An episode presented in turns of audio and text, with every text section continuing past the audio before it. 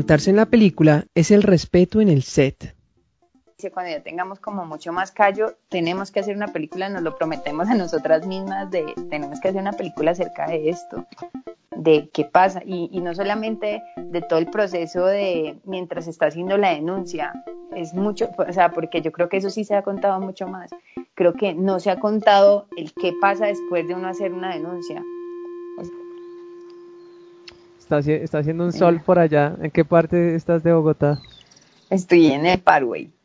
Si salgo aquí ah. me sobreexpongo más. Sí. Te pones rubia. Aunque ya eres rubia. Ah. Lo feo nosotros los blancos es que cualquier, toquecito de sol no nos pronunciamos sino rojo. sí, total, todo mal. ¿Y vos dónde estás? Yo estoy en Boyacá, en Genesano, municipio. ¿Genesano? Sí, pues es como bueno, tantos municipios que tiene, tiene Boyacá. ¿Tú, tú antes, antes vivías en, en Medellín, en la ciudad, ¿o dónde vivías? Pues antes de acá, de estar en Bogotá, estaba viviendo en Barcelona, que fue pues donde fui a hacer como mi especialización en fotografía. ¿Y qué tal Barcelona? Lo máximo. Cambio Demasiado increíble. Sí, una ciudad chiquita, parchada, todo el mundo en la calle todo el tiempo. Siempre hay buen rollo en la gente. ¿Y hablan en catalán? ¿O más que todo es como la gente adulta o la gente joven también habla catalán? No, la gente joven habla full catalán, realmente. ¿Y ahí uno se siente perdido en otro país? ¿Cree que está en España? No, no, no están, pues realmente logras entender lo que, lo que dicen no es tan, tan diferente. ¿Y ahí que con quién te las pasabas? ¿Con, con gente de la, de la U de, la, de donde estabas estudiando? Sí, sí, y de ahí como mi convito, pues como la familia de allá y realmente todo el rato con ella. ¿No, no se te pegó el, el acento español? No, obvio sí, pues no te imaginas cuando volví a Colombia, fue horrible, todo el mundo me la montaba, ¿qué le pasa? Háblanos un poquito de ti, Sara. Sí, bueno, pues yo soy de Medellín, eh, pues estudié como la carrera eh, de comunicación audiovisual y mm, pues tuve la fortuna de poderme como especializar por fuera. Estuve como cuatro años especializándome en dirección de fotografía. Eh, pues actualmente me, me, me desarrollo pues como, como asistente de cámara y operadora de cámara. Estoy como en esa transición de ir subiendo de cargos Em, y, bueno, pues realmente con el tema de Sisters, pues para mí siempre ha sido como una, como, como algo por dentro, como una intuición de que realmente, de que las mujeres no estamos, no estamos mm, valoradas de la forma en la que deberíamos estarlo en la sociedad. Y cuando entré pues como al campo laboral me di cuenta que nuestras luchas eran muchas pues y, nada, realmente pues hace más o menos un año y medio conocí como unas chicas con las que empecé pues como a, generar los diálogos de que deberíamos funcionar, deberíamos hacer algo diferente, cómo nos podríamos proteger a nosotras mismas de, de, exponernos en el trabajo y, de ahí surgió Rexisters. Sara, una pregunta. ¿Por qué, escogiste fotografía como especialización? Eh, ¿Tenías alguna, algún gusto en particular con eso? Sí. Pues sí, realmente siempre, o sea, por ejemplo, yo siempre fui como muy, muy de las ciencias, como muy, muy racional y pues como que en el colegio como que nada, no me sentía como, como nada que ver como con las humanidades. Y fue como en el último año que comencé como, pues, o sea, realmente mis padres mi papá y mi mamá pues son pues mi mamá comunicadora, mi papá era cineasta y siempre pensé como que era una mala vida pues porque por o sea por cosas de la, del país de la violencia mi mamá era periodista y no se podía em, desempeñar muy bien su rol pues por, por temas de violencia eh, como que como que siempre me alejó un montón como de ese lado de humanidades de mi hogar pues y y no sé, como fue como un llamado, como, como algo como que pasó como en ese primer eh, búsqueda de universidades y, y fue como, uy, yo realmente, o sea, soy mucho más creativa de lo que pienso que soy. Y realmente siempre me gustó, pues empecé por el lado de la producción como casi todas las personas que trabajamos en el medio audiovisual, em, pero siempre tenía como la idea de, no, yo quiero estar en la mitad, yo quiero estar cuando se está rodando la escena, yo quiero realmente construir los universos, quiero como transformar las ideas y quiero materializarlas en la forma en la que yo las veo entonces por eso me parece tan interesante la fotografía, porque si bien no soy tan creativa para crear esas historias, pues siento que tengo la creatividad para poderlas transformar. Entonces me parece como, pues también un camino como muy, muy bonito pues de, de recorrer.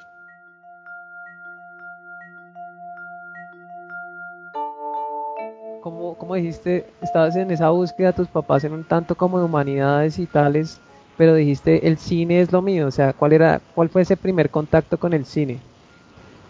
Mm, pues en el colegio realmente, o sea, realmente siempre fui, o sea, mis primeros recuerdos realmente son como en salas de cine y como ver imágenes súper coloridas, realmente mi papá, todo el tiempo, mi papá realmente lo, lo mataron por robarle una cámara de video en, en el 93, 92 entonces como que era súper fuerte, pues, o sea, para mí el hecho como del cine y, y todo lo que de, lo que se rodeaba, pues como todo el todo ese medio era súper fuerte para mí porque yo no lo entendía. Pero como que cuando tuve que tomar la decisión de la universidad, realmente me presenté unas, unas carreras supremamente extrañas, eh, pero mm, justo no pasé en una, entonces sí pasé a la otra y eran cosas supremamente diferentes pero dije como no, pues aquí es y cuando empecé a estudiar fue como, parce, realmente lo mío es, es hacer, o sea, es el cine y como que me, me, obsesioné pues por los compañeros con los que conocí, eh, como, como lo que estaba sucediendo en ese momento en mi universidad, que estaban haciendo una película de, de, autor pues realmente supremamente extraña, pues era una, era un, un thriller supremamente raro para Medellín, pues entonces yo no, fue madre, yo quiero hacer esto, me, me, empecé a meter de a poquito y, y, nada, me dije como, parce, esto es lo mío, realmente sí, o sea, como que empecé a creer como en el poder transformador del cine y por ahí fue que me, me empecé a ir.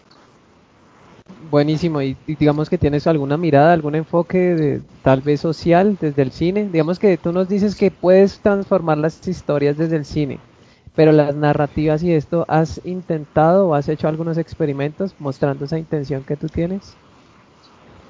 Pues realmente no, o sea, realmente siento como que estoy como disfrutando el camino, no siento que todavía esté logrando como poder transformar algo yo, o sea, como que las historias que he contado siento que no son tan mías o, siento como un poquito ajenas o, o, ajenas y luego se, y luego las, las convierto en mías Mm, pues todavía no tengo como algún proyecto pues como que realmente diga, Buah, esto, este es mi proyecto, creo que todavía estoy como en esa búsqueda de o, o como esperando ese momento en el que algún proyecto me llegue o lo pueda materializar, mm, pero pues no así como que tenga algo, ¿no? Y, y pues vamos ahora más un poco con Rex Sisters. Eh, ya llevas pues nos has comentado que llevas más de un año y medio en Rex Sisters, eh, casi en la génesis, prácticamente no, en la génesis del proyecto. Eh, háblanos un poco de eso. Bueno, pues, eh, o sea, como en una de, de una de como necesidades como de intentar sentir como que hacía parte como de algo y de que podía hacer algo, o sea, no solamente existir y ya está, sino como intentar mejorar algo, fue como un primer acercamiento a una asociación de, de, técnicos del mundo audiovisual. Ahí conocí a, pues, a otra compañera que se llama Joana Hernández, que es de IT, y ella, o sea, fuimos, las dos nos quedamos como en la mesa de, de, de la junta directiva de esta asociación. Ahí nos, nos mencionaron que ellos tenían un problema con una chica que era compañera nuestra, que nosotras conocíamos, que realmente yo desconocía completamente el problema, eh, pero había sido acosada por su jefe y, y se había acercado a, a, esta asociación y realmente ellos no sabían qué hacer. Entonces, eh, ellos nos pidieron como que nos acercáramos a ella a ver cómo que podía funcionar. Y, y realmente lo que hicimos fue, fue, fue reunirnos, o sea, primero salió como una incertidumbre de qué mujeres trabajábamos en el, en el set, quiénes estábamos como, como, o sea, quiénes eran nuestras compañeras, pues como la primera idea de reconocernos a nosotras mismas. Em, lo segundo fue como, como ver quiénes nos sentíamos incómodas en algún momento en el set. Entonces que dijimos que para esto lo primero que podíamos hacer era una encuesta y, y la hicimos, realmente la llenaron 147 mujeres, no es mucha cantidad para comparación pues como de nuestro gremio en Colombia, pero sí sentimos que era mucho porque eran como eran mujeres que básicamente eran las mujeres que conocíamos. Empezamos a hacer pues la, la, hicimos cuatro chicas, la repartimos entre todos nuestros contactos, fueron 147 mujeres y nos dimos cuenta que el 80 y el 81% de las mujeres decían, no, el 83 o 84% decían que habían sido acosadas, pero después del, a medida de la encuesta nos íbamos dando cuenta que realmente todas se habían sentido acosadas en algún momento de su vida.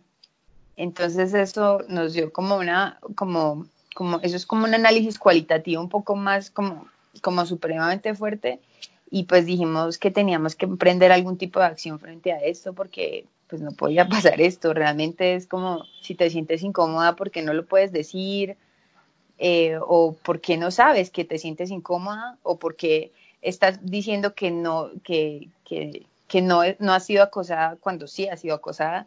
Entonces ahí empezamos a detectar como ciertos elementos que se han vuelto pues como, como en algo importantísimo para el colectivo ahora y es como que las, que las mujeres y los hombres y todos los seres humanos sepamos dónde está como el límite entre, entre lo consensuado y el acoso, como, como uno de nuestros objetivos.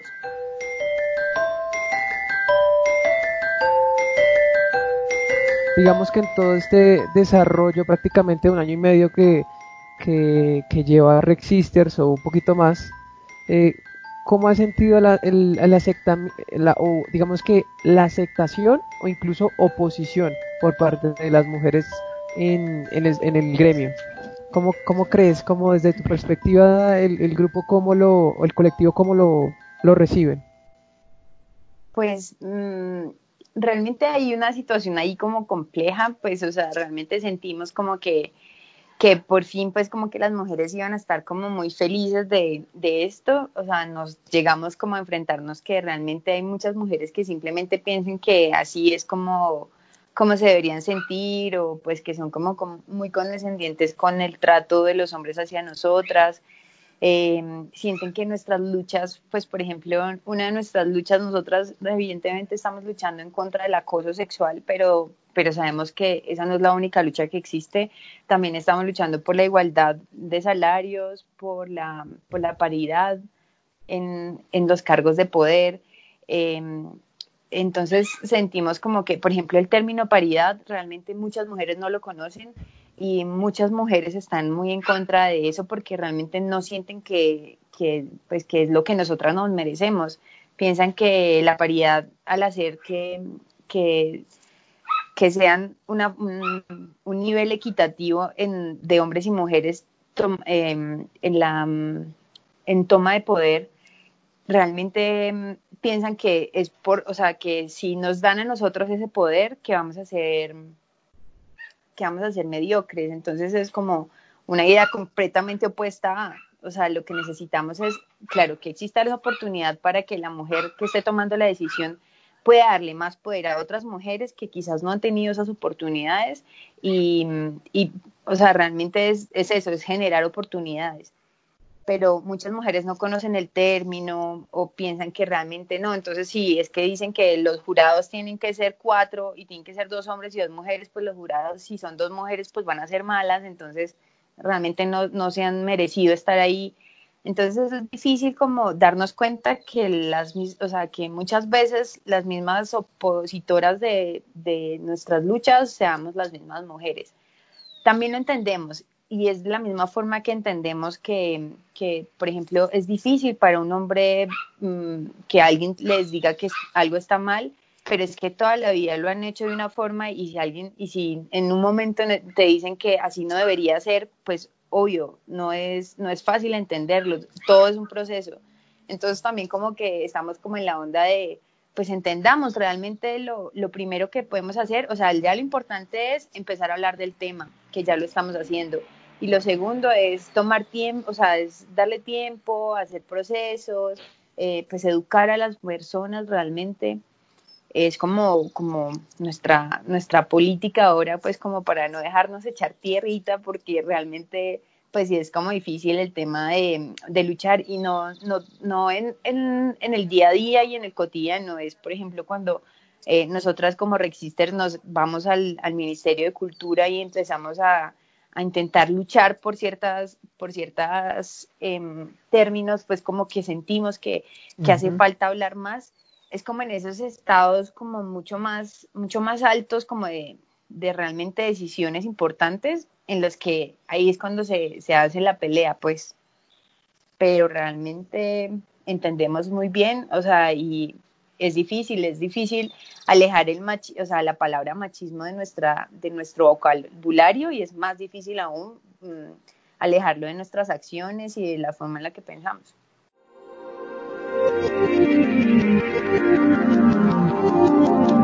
Pues estaba mirando en tus redes, bueno, en las redes sociales de Sisters que están ahorita con una iniciativa muy, muy chévere que es Rec Diccionario y justamente hablan de los términos paridad, equidad y igualdad, o igualdad, e igualdad, perdón.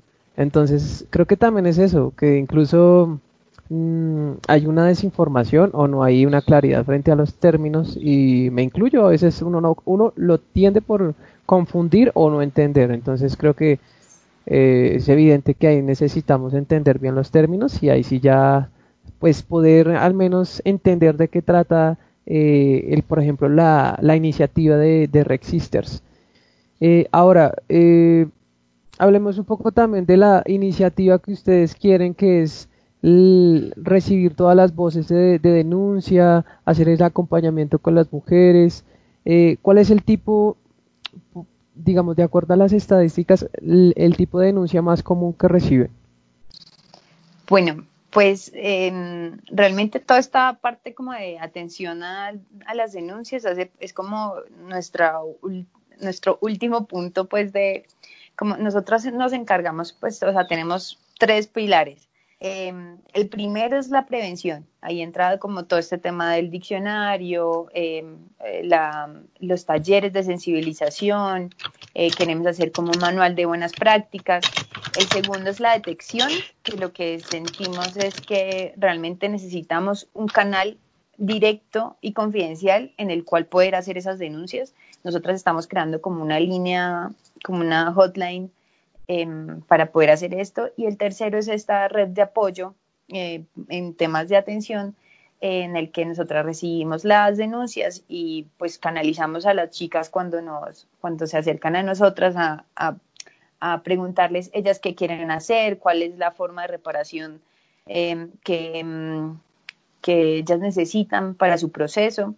Eh, y por ejemplo, la pregunta que me hace es que cuál es el, el acoso más más, más común es realmente es un no, no existe como una sola que sea, o sea, es el acoso sexual en general y es el acoso, o sea, te puedo mencionar, o sea, los más comunes es como presiones para, para, para presiones a invitación, para, para encuentros sexuales. Eh, en el momento en el que las chicas dicen que no, pues esto esto tiene repercusiones laborales hacia las, las, mujeres denunciadas. Eso es una cosa, esto es algo supremamente común. Eh, algo que no denuncian tanto, pero sí realmente es bastante incómodo son los piropos realmente o, o los comentarios incómodos acerca de la forma en la que te vistes, de la forma de, tu, de en, en, la que te expresas, la, eh, tu sexualidad. Realmente eso no lo denuncian tanto, pero esto es como lo más común pero realmente las denuncias más, más comunes, la verdad, sí son como las presiones, son las presiones sexuales para conseguir algo que, que, que, que el agresor quiere.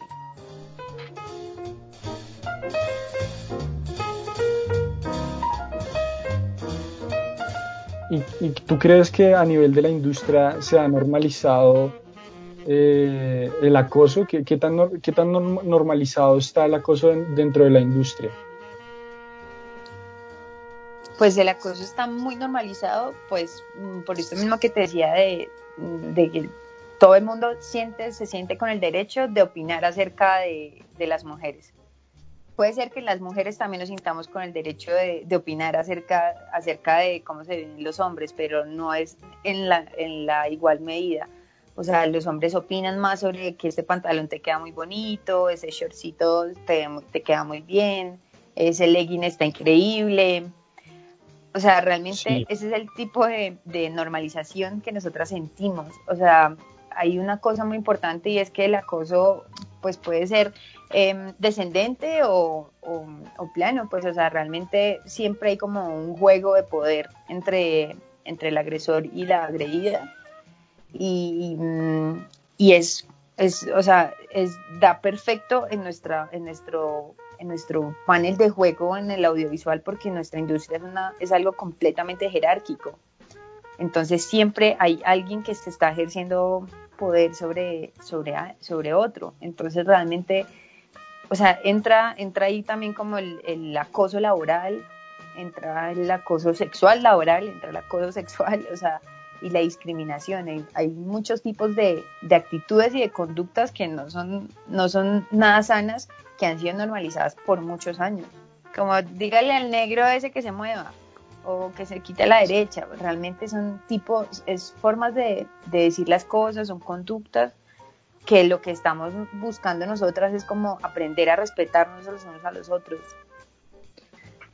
Sí, y eh, ya que hablabas de, la, de jerarquías eh, en el medio laboral, laboral eh, ¿tú crees que existe, digamos, esa relación de yo soy un empleado, entonces yo tengo que aguantarme pues ese acoso y no viceversa? Porque, pues, ah, bueno, digamos que viceversa en el sentido de que el, que el que tiene el poder eh, no recibe el acoso.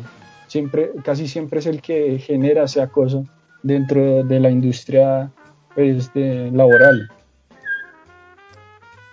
Sí, pero fíjate que eso, por ejemplo, pasa hasta en los mismos hombres realmente. O sea, ¿sabes? Eso, eso ahí Claro, la jerarquía es una cosa, es terrible y yo creo que se da en todos los ámbitos. O sea, desde, no sé, por ejemplo, yo siento que aquí en Colombia nuestro, nuestro universo audiovisual es supremamente militar. Es como, señor, sí, señor, ya voy, señor, sí, señor.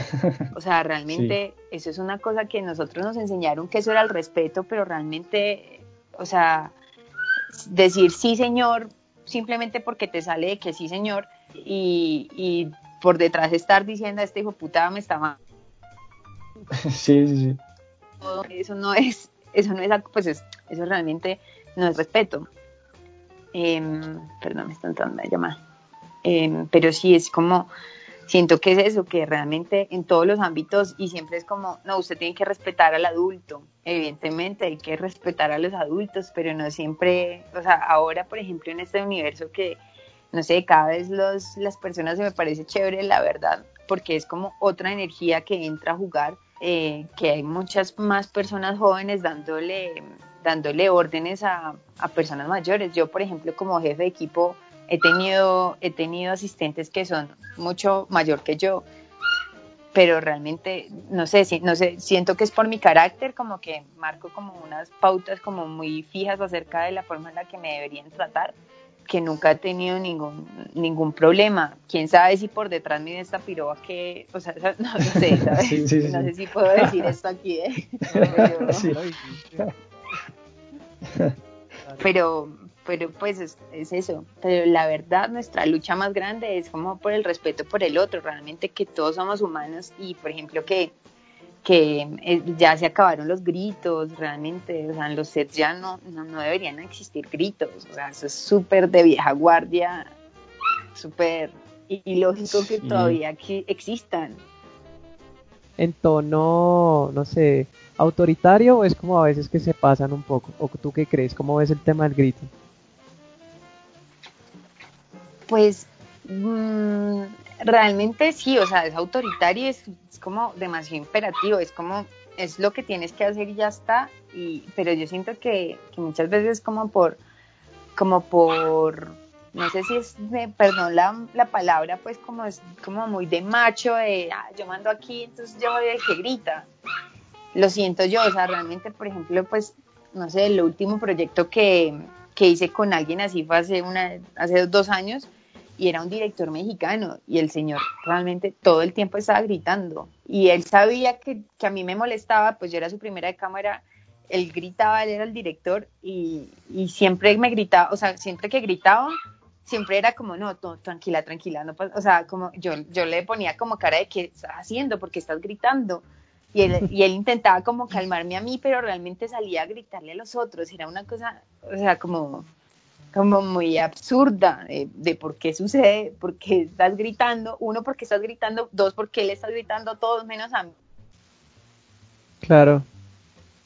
O sea, es muy fuerte, es muy loco, muy loco todo ese sentido que va alrededor de, no sé, siento que es como muy escuela mexicana, siento yo lo de los gritos. Y eh, lamentablemente me, me ha tocado trabajar mucho con mexicanos últimamente. Ah, ok, ok. Pues mira que, bueno, ahí ya vemos otra cosa, el tema de los gritos, no lo habíamos contemplado en el tema de las grabaciones, incluso es un buen tema para, no, no es como para hacer un programa de podcast sobre gritos, pero mira que no habíamos eh, tenido en cuenta ese tema. Eh, mira, Sara, estábamos preguntándonos por el tema de, de muchas de las mm, de los hechos de acoso que puede haber eh, en, fuera de los sets es en el tema de las fiestas. Entonces, ¿tú qué, como, cómo, cómo ves desde tu punto de vista que en el medio, y la pregunta podría ser enfocada si las fiestas se podían tomar como una extensión laboral o extensiones laborales? ¿Qué, qué opinas al respecto con el tema de las fiestas? Pues mira, yo siento que realmente las fiestas sí hacen parte de nuestro, de nuestro universo laboral.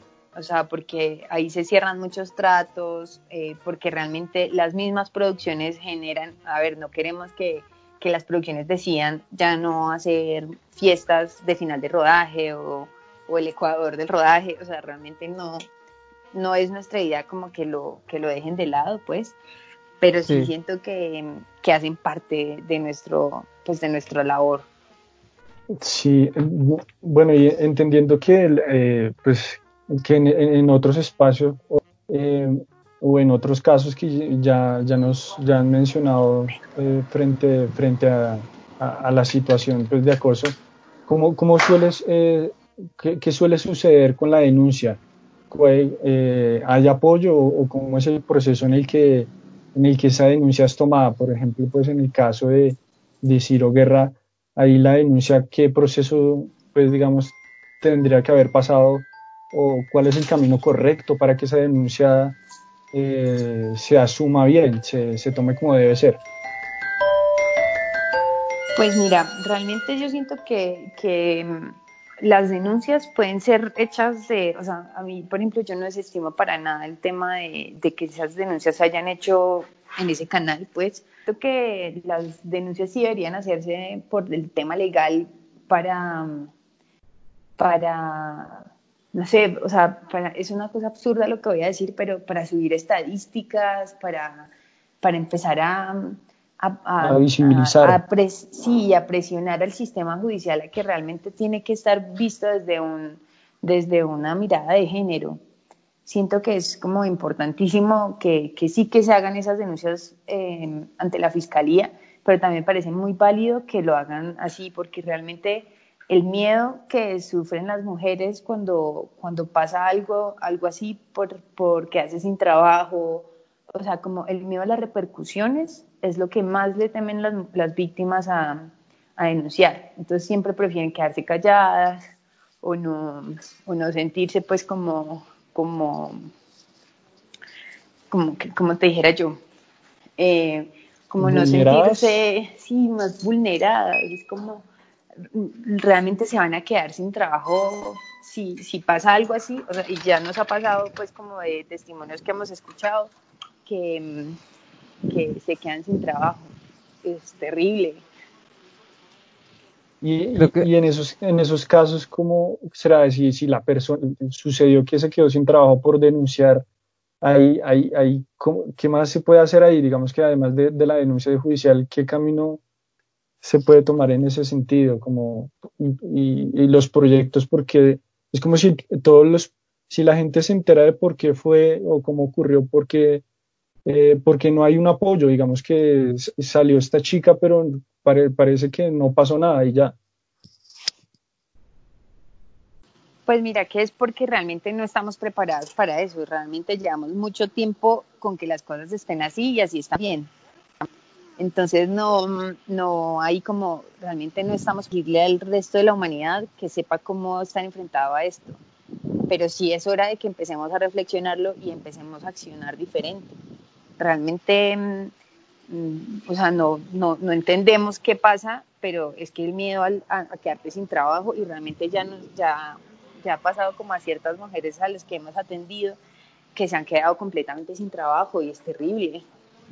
Sí. Entonces, es difícil ese, ese, ese tema. Creo que ese miedo a perder el trabajo es como lo que está arriba de todas las digamos, cosas que le impidan a uno esa denuncia, ¿no? Pero uno sabe como que está incómodo, o en el caso de las mujeres están incómodas, y creo que el dar la denuncia siempre es como el paso a poner en riesgo algo que necesita. Sí, realmente es eso. Sí, realmente eh, es eso. O sea, es, es claro, te sentís incómodo, lo empezás a hablar y la verdad es que no teníamos un lugar donde más poner ese tipo de denuncias. O sea, no hay más. Y realmente lo único que muchas veces solamente quieren las chicas es simplemente ser escuchadas, ni siquiera interponer alguna denuncia penal o ante la, ante la productora. Realmente simplemente a veces solo quieren ser escuchadas y eso también es supremamente válido, solo que antes no existía algo así. Muy bien. Vale, pues a ver, en estos días escuchamos la, las denuncias de Volcánica sobre Ciro Guerra. Ellas colocaban unos testimonios, múltiples testimonios que nos hablaban de sus casos. ¿Qué opinión frente, frente a estos testimonios tienes? Pues opino que, que realmente son desgarradores, realmente yo creo que no sé si exista alguna mujer que sea capaz de leerlos entera, enteros de, de, de corrido. Como que muchas mujeres nos podemos llegar a sentir identificadas de esas cosas, o sea, como, como no de todas las acciones, evidentemente, pero sí de los, de los procederes de, eh, de venga, bailemos, mm, de venga, disfrutemos, venga, yo, yo le hago pasar la mejor noche de su vida. Realmente son, son comentarios que realmente no son para nada salidos de, de algo de ficción, son completamente muy reales y eso los hace más, más miedoso aún. Vale, eh, Juan. Eh, bueno, eh, digamos que ahí en, las denuncias de Ciro Guerra, pues hasta ahora se puso avanzado ahí el tema. ¿Tú qué crees que va a pasar? Que, que Ciro pues deja la denuncia ahí y van a haber más casos. No sé si ustedes habrán recibido más casos de Ciro Guerra si, o, algún comentario frente a ese tipo de acosos.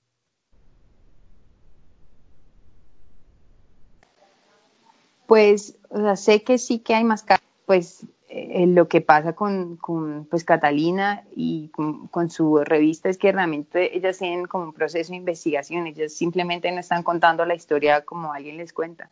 Realmente sí que hay como soporte, sí que hay testigos, yo creo que está hecha como muy bien su investigación. Em, y con respecto a, a, las denuncias, realmente eso es, un, es, una, es una técnica que están utilizando, bueno, realmente es una técnica que utilizan todo el mundo y es cuando alguien lo denuncian, pues hombre, yo te vuelvo a denunciar a vos si antes no había una denuncia. Realmente creo que ese es el debido proceso, o sea, tiene, el de, tiene un derecho a un debido proceso y pues que lo ejerza realmente. Yo creo que las, las periodistas están cero asustadas con eso, porque yo creo que tienen mucho de dónde respaldarse, pues. Em, pero sí, o sea, la, la, verdad, lamentablemente, es muy difícil como, como aceptar que los hombres sí creen en la justicia y las mujeres no creemos en la justicia, pues porque nunca ha sido amable con nosotras y no son amables los procesos de denuncia, no son amables eh, los procesos de mediación. Es un, es un tema bien complejo que tratar ahí.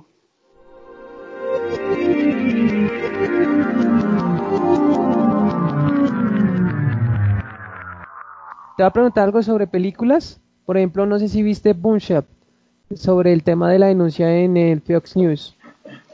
Sí, sí, así. Ah, referente al tema de Bombshell, eh, digamos que hay una serie de películas que también hacen esto, pero creo que en esta sí, en realidad habla sobre las presentadoras, la gente, las periodistas, las reporteras que están involucradas en todos estos casos. Eh, ¿Qué opinas, por ejemplo, de cómo el cine interpreta y representa estos actos de acoso y de violencia eh, pues a través de la narrativa audiovisual? Pues yo siento que uno es o sea, importantísimo que, que sea representado, eso ya me parece como un, como un punto. El otro tema es la fuente sí que es una historia real, eh, o sea, y está representada como es. Em, mm, o sea, he visto cosas de ficción, realmente no he visto tanto como películas que hablen directamente acerca del acoso. Espérate, perdona.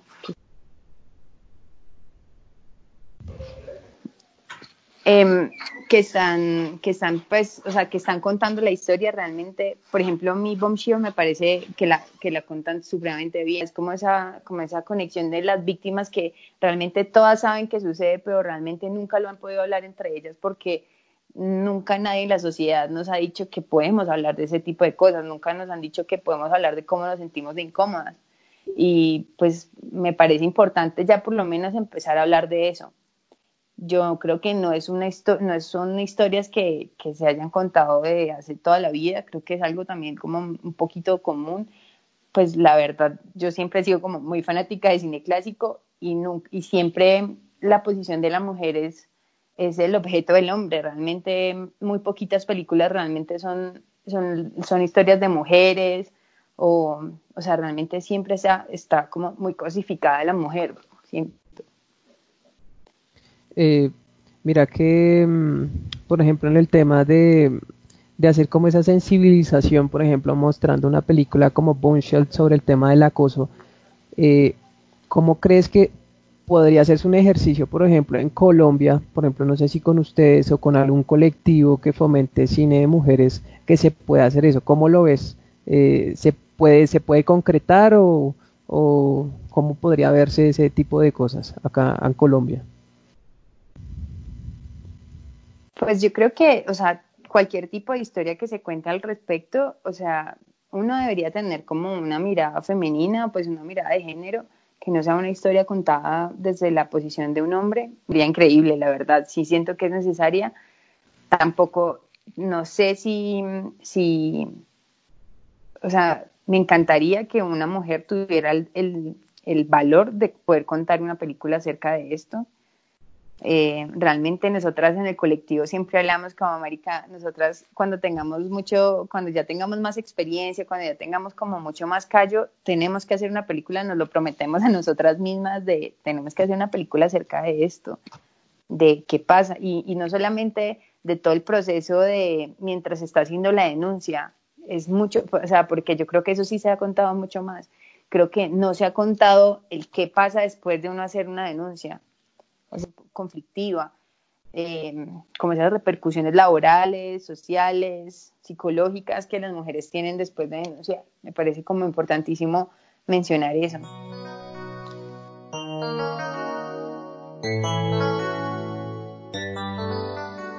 Eh, no, pues diga, eh, más o menos para cerrar, ¿tienes algunas películas que tú digas que, que, que podamos ver o que nos recomiendas para que que desmontemos un poco como o que motivemos a la denuncia o que generen como una cierta conciencia sobre el acoso, tal vez. Películas ahora que hablen sobre esto. Mm. Pues ahora mismo, No, sé, o sea, no sé de películas, o sea, realmente como series, mm, o sea, ah, creo que se habla mucho más en series que en películas directamente. Por ejemplo. Mm, eh, por ejemplo, bueno, esta última serie de Epstein de... Del eh, documental. El documental de Epstein me parece que es increíble y también es como que le da mucho valor como a ese proceso de las víctimas. Em, por ejemplo, ahora en HBO hay una, hay una serie que, que está bastante interesante y se llama I May Destroy You. Es bastante interesante, es como un proceso de una chica que realmente nunca se entera que la violan porque la, la drogan, la violan y es todo el proceso de ella de volver a, o sea, realmente no se acuerda de nada, son lagunas y como entenderse a ella misma como víctima porque realmente no, no había entendido lo que le había sucedido, parece bastante interesante. Em, pero sí, me, quedan, me, me un poquito con, con esto de temas de películas. Pues Bombshell es importantísima. Si nos puedes hacer un resumen de si yo estoy sufriendo, bueno, bueno, si una mujer está sufriendo en su entorno, en el set o fuera del set, acoso, ¿cómo se puede acercar de manera efectiva y rápida con ustedes? Bueno, pues para eso hemos designado, pues cuando una mujer se siente así, o sea, si por ejemplo ustedes son amigos de una chica, ustedes le, le dicen como, hey, hay una, hay un, hay un parche de chicas que están, que tienen una red de apoyo. Eso es fundamental que lo sepan, pues realmente no tienen que ser mujeres agredidas para, para que lo sepan y para que puedan aconsejar a sus compañeras eh, o compañeros eh, a, que, a que nosotras existimos, a que eh, podemos hacer como un acompañamiento em, psicológico, legal. Eh, la, la, idea es como que pues estamos ahorita como entablando un solo canal que es por un, por un mail eh, como encriptado que no tiene como problemas de, de seguridad. es la idea, nos cuenta ahí un poquito, nosotras hacemos como, intentamos hacer una, una primera reunión, eh, para conocernos, para explicarle un poquito cómo funciona el proceso con nosotras y, nada, y le preguntamos a ella qué es lo que quiere hacer, qué siente que es el, que es el paso a seguir en su proceso de recuperación y en su proceso de sanación. Y, y pues la estamos guiando, la apoyamos en sus decisiones y pues nada, le contamos cómo, qué es lo que pasa. Eh, usualmente casi siempre las, las remitimos a psicólogos, realmente pues después de una agresión nunca, nunca, eres, nunca quedas igual, o sea, nunca, nunca es la misma persona. Eh, entonces siempre sentimos pues como que el acompañamiento psicológico es fundamental y, y pues si ella necesita una, una, si ella siente que su proceso es hacer una denuncia penal, la asesoramos con las abogadas. Realmente nosotros sentimos que, pues que todos los procesos penales tienen que ser vistos desde una mirada de género. Realmente, o sea, evidentemente nunca podemos estar en la posición de una mujer agredida, pero por lo menos sí sabemos, mm, sí somos un poco más sensibles y más intuitivas en la forma en la que nos, en la que las mujeres se sienten cuando están, cuando se sienten incómodas. Entonces, como que para nosotras es fundamental que sean mujeres las que, lo, las que la atienden. Listo, yo tengo una última, Sara, ya, última, última. ¿Cuál crees que es la importancia de hacer talleres o capacitaciones sobre acoso o abuso en el set? Pues la importancia es toda. Realmente sentimos, nosotras sentimos que la prevención es como el, el, el paso para la erradicación. O sea, realmente nosotras queremos unos sets libres de, cualquier tipo de violencia. Lo que estamos haciendo nosotras es hacer talleres de concientización y de sensibilización, de que, de que empecemos a pensar más, no, no en cómo me siento yo a la forma en la que trato al otro, sino el otro cómo se siente en la forma en la que lo estoy tratando yo. Entonces es como ponernos un poquito, pues como compartir palabras de empatía, de, saber, de ponerte en los, en, los, en los zapatos del otro. ¿A ti te parece chévere que te digan algo acerca de tus pantalones? ¿Te, sientes, o sea, ¿te sentirías como acerca de, acerca de eso? De que, te, de que te marcan la nalga o algo así es poner, es como un poquito de sensibilización con estos temas que, son importantísimos, que realmente, como hemos dicho, son completamente normalizados y a las mujeres nos parece difícil expresarlo. Entonces es tanto para ellos que lo entiendan como para las mujeres que realmente podemos expresarnos y que no está mal decir las cosas que nos hacen sentir mal. Bueno, Sara, pues buenísimo conocer a, Rex Sisters, el trabajo y la labor que cumplen importantísima para acompañar a todas las mujeres y bueno, también nosotros los hombres si sabemos de algún tipo de acoso, pues también acompañar, me parece importante.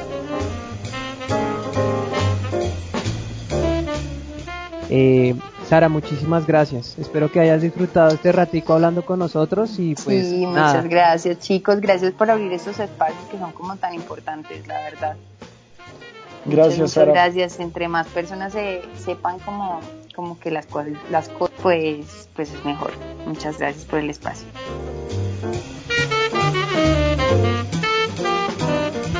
Gracias por llegar hasta este punto. Les agradecemos a todos ustedes su tiempo por haber compartido un ratito de su día escuchando este podcast y por supuesto la invitación al final es si algún conocido, amigo, amiga, alguien que esté pasando por un momento complicado y se anime a contar su historia y esté decidido a hacerlo, pues la invitación es para que ustedes em, compartan esa historia y reciban el acompañamiento de Rex Sisters, pues ellas se encuentran por ejemplo en Instagram como arroba rec sisters. Ya lo saben, un saludo para todos ustedes. No olviden repasar el catálogo de episodios de Montarse en la película y nos escuchamos en la próxima.